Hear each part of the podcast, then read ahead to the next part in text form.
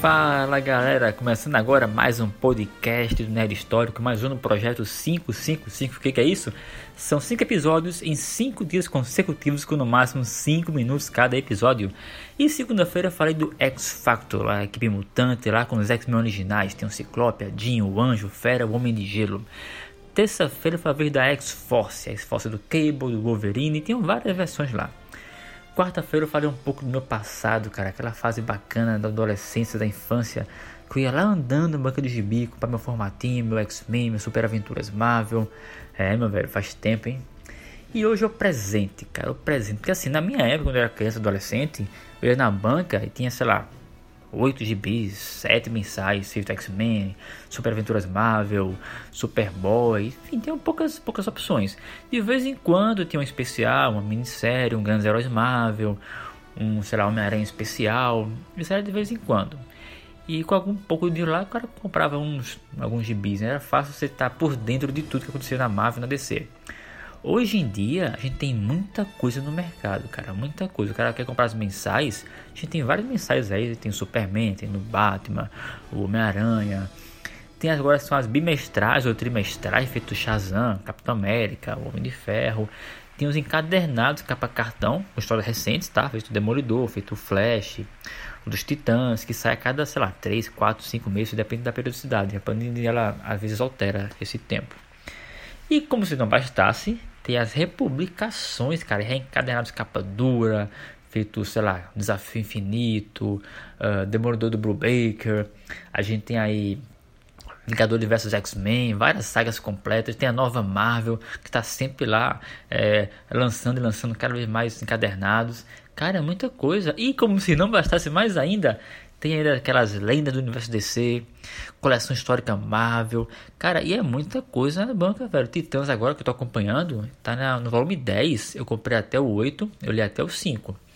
E é muita coisa boa no mercado, muita coisa bacana, tanto coisa antiga, nostálgica, como Titãs, como a coleção histórica Marvel do Hulk, do Paladinos Marvel, como também as coisas novas, cara. O cara quer ler uma saga nova, tem agora Heróis em Crise da DC que eu não, não li, também assim, não sei se é bom, se é ruim, eu vi é, muitos falando que não era bacana, mas eu não posso tecer nenhum comentário que eu não li. Uh, mas é muita coisa nas bancas, cara, muita coisa, os preços também não são lá essas coisas todas, né? tá aumentando cada vez mais. Então chega um momento que você tem que pensar, poxa, o que, que eu vou fazer? O que, que eu vou comprar? Tem que ter aquele jogo de cintura. Tanta parte orçamentária, porque assim, a gente dinheiro o cara até consegue, né? O cara se estica de lá, estica de cá, vende um negócio, compra outro, espera a Amazon lançar uma promoção bacana e compra um bocado. Então assim, isso pode até legal, ah, mas eu tenho dinheiro, eu ganho, sei lá, 30 mil reais por mês, vou gastar 20 com gibi. Beleza, dinheiro você tem, mas e tempo? O cara pode comprar 30 gibis por mês encadernado, velho, 30 com 400 páginas cada encadernado. Tu vale isso tudinho mesmo? Sério? Porque assim, eu lembro que quando a Salvat surgiu, a Salvat lançava aqueles aquele painel com as lombadas, né? Tá bonito.